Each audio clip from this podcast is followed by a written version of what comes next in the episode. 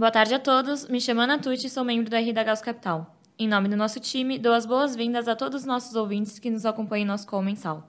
No episódio referente ao mês de abril de 2022, vamos abordar o tema Maiores as incertezas, maior a volatilidade. Participam comigo hoje nosso sócio e gestor do livro internacional, Matheus Abuchain, e nosso economista-chefe, Guilherme Atui. Antes de passar a bola para eles, vamos passar pelas rentabilidades. O Gauss teve uma rentabilidade positiva de 3,59% no mês de abril, o equivalente a 430% do CDI, e no ano acumula 7,16%, o equivalente a 218% do CDI. Já o Gauss Previdência rendeu 2,06% no mês, o equivalente a 247% do CDI, e no ano acumula 5,90%, o equivalente a 180% do CDI. Olhando para o Gauss Panorama, o fundo teve uma rentabilidade positiva de 2,38%, o equivalente a 285% do CDI em abril, e no ano acumula 5,57%, o equivalente a 170% do CDI. Já o Gauss Panorama Previdência rendeu 2% no mês, o equivalente a 240% do CDI, e no ano acumula 5,60%, o equivalente a 171% do CDI. Nesse momento, passo a palavra para o Guilherme para a visão do cenário macro. Obrigado, Ana. Bom, eu vou falar um pouco do cenário. O mês de abril foi mais uma vez marcado pelo aperto monetário de diversos bancos centrais, tendo como protagonista o Banco Central dos Estados Unidos, o Fed. O Banco Central elevou o passo do seu incremento de taxa de juros de 0,25 para 0,50, elevando a banda superior do Fed Fund para 1%. Porém, o presidente da instituição, Jeremy Powell, sinalizou durante sua coletiva de imprensa mais duas prováveis altas da mesma intensidade, deixando claro que a discussão atual não contempla eh, o 0,75 que o mercado vinha especulando. Dessa forma, as taxas de juros devem atingir o patamar de 2% em julho banda inferior das estimativas de juro nominal neutro consideradas entre os membros do Banco Central norte-americano. Ainda que as expectativas de inflação mais longas estejam ancoradas, o mercado de trabalho está extremamente apertado. Atualmente existem quase duas vagas de trabalho sendo oferecidas por desempregado, maior patamar nos últimos 60 anos, sugerindo que a, a própria taxa de desemprego ela estaria subestimando o real aperto vindo desse segmento. Além disso, vale destacar que salários e benefícios nominais de trabalhadores estão crescendo acima da produtividade. A exemplo disso, a média do crescimento eh, anual da Unit Labor Cost de 2020 para cá eh, foi de 4,3%, enquanto que a sua média desde 1983, ou seja, após o choque de política monetária de Paul Volcker, até 2019, é, foi de 1,6, ou seja, o patamar atual roda em mais de duas vezes o patamar pré-Covid. Além disso, choques de oferta podem continuar a ter repercussões, visto que novas medidas restritivas aplicadas em Xangai, uma das mais populosas cidades da China, ainda podem reverberar sobre as cadeias produtivas. Por fim, o PIB dos Estados Unidos do primeiro trimestre de 2022 foi negativo em 1,4%, em termos anualizados e considerando sazonalidade.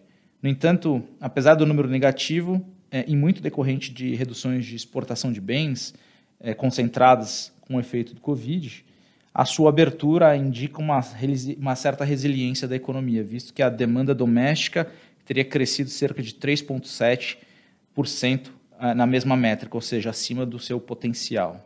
No Brasil, o destaque ficou amarrado ao contexto que envolve política monetária.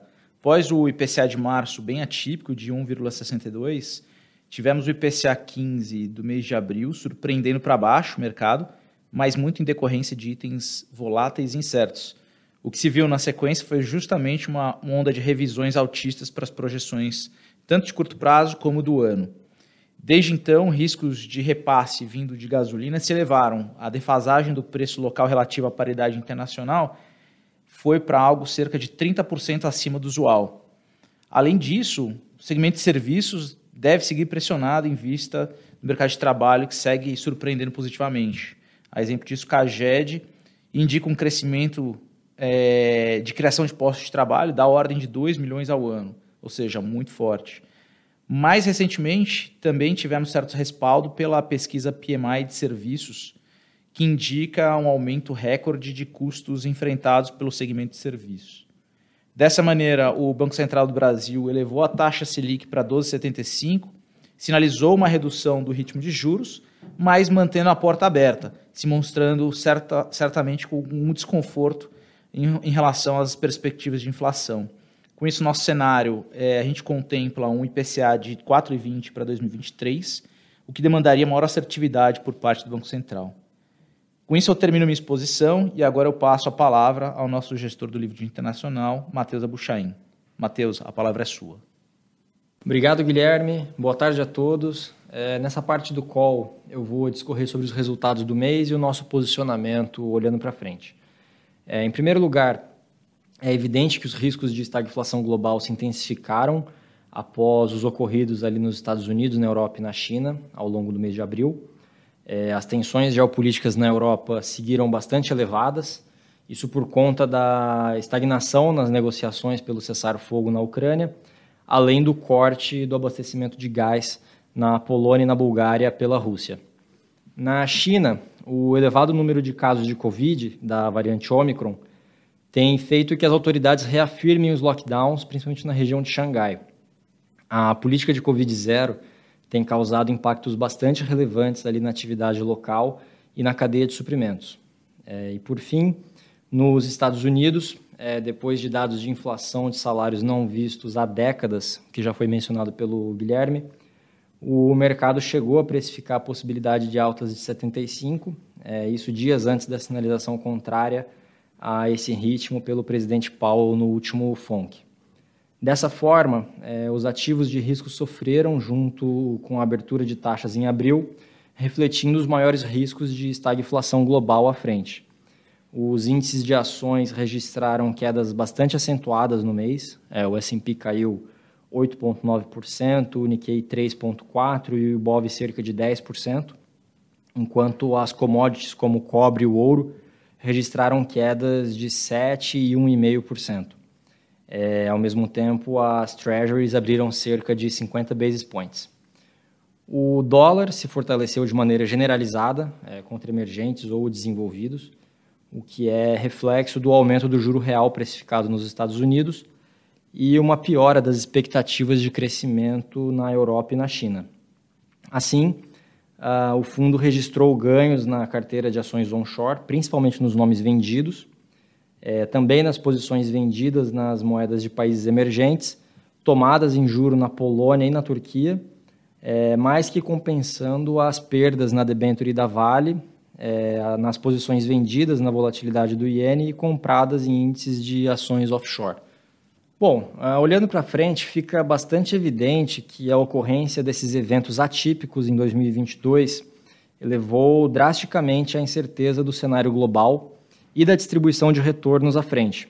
Isso pode ser facilmente observado é, pelo aumento sincronizado da volatilidade implícita nos mercados de moedas, juros e bolsas.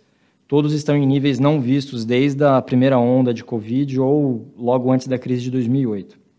Então, a situação atual é bastante fluida, não só por conta dos desafios impostos pela inflação, que tem acelerado o aperto monetário em praticamente todas as geografias, mas também pelos novos lockdowns na China e a instabilidade geopolítica na Europa. O Banco Central do Reino Unido, por exemplo, na, na última reunião, passou a projetar uma contração da atividade no país em 2023, o que está cerca de 2% abaixo da, proje da projeção média dos bancos de Wall Street. É, então, apesar dessas incertezas mencionadas, a gente segue bastante otimista com as teses de reabertura no mercado de ações. A gente acredita que os nomes mais expostos à demanda por serviços e aos ganhos nos índices de mobilidade tendem a outperformar as ações de growth nesse ambiente de juros mais altos por mais tempo.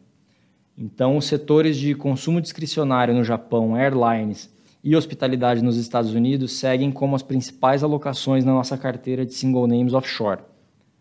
No mercado de juros, a gente voltou a vender a inclinação de juros nos Estados Unidos é, o rápido aumento dessa inclinação que a gente observou na, nas últimas semanas não parece muito coerente com a assimetria dos riscos inflacionários, muito menos com uma taxa de política monetária que provavelmente é, vai atingir o território restritivo. É, além disso, é importante destacar a redução da, das emissões programadas pelo Tesouro norte-americano e que, na nossa visão, o Fed dificilmente vai vender a, a, as treasuries a mercado, ou seja, o processo do tapering deve continuar como uma redução passiva do balanço de ativos. Dessa forma, a gente também mantém as posições tomadas em juros na Polônia, na Alemanha e na Turquia. Na Turquia, a gente segue bastante pessimista é, com o país, com as medidas heterodoxas que têm sido adotadas pelo governo e pelo Banco Central.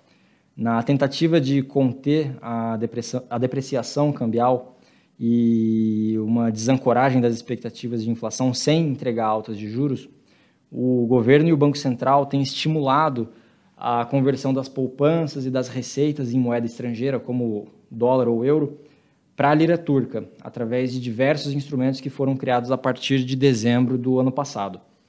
No entanto, as reservas líquidas do Banco Central, quando a gente exclui ali os swaps que foram feitos com os outros bancos centrais, é, já voltaram a cair e estão hoje em cerca de menos 58 bilhões de dólares, o que dá cerca de 8% do PIB negativo.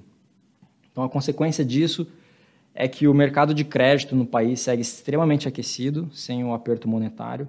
O volume de empréstimos em lira é, cresce cerca de 90% ao ano e as expectativas de inflação e o número corrente seguem renovando a, as altas recentes.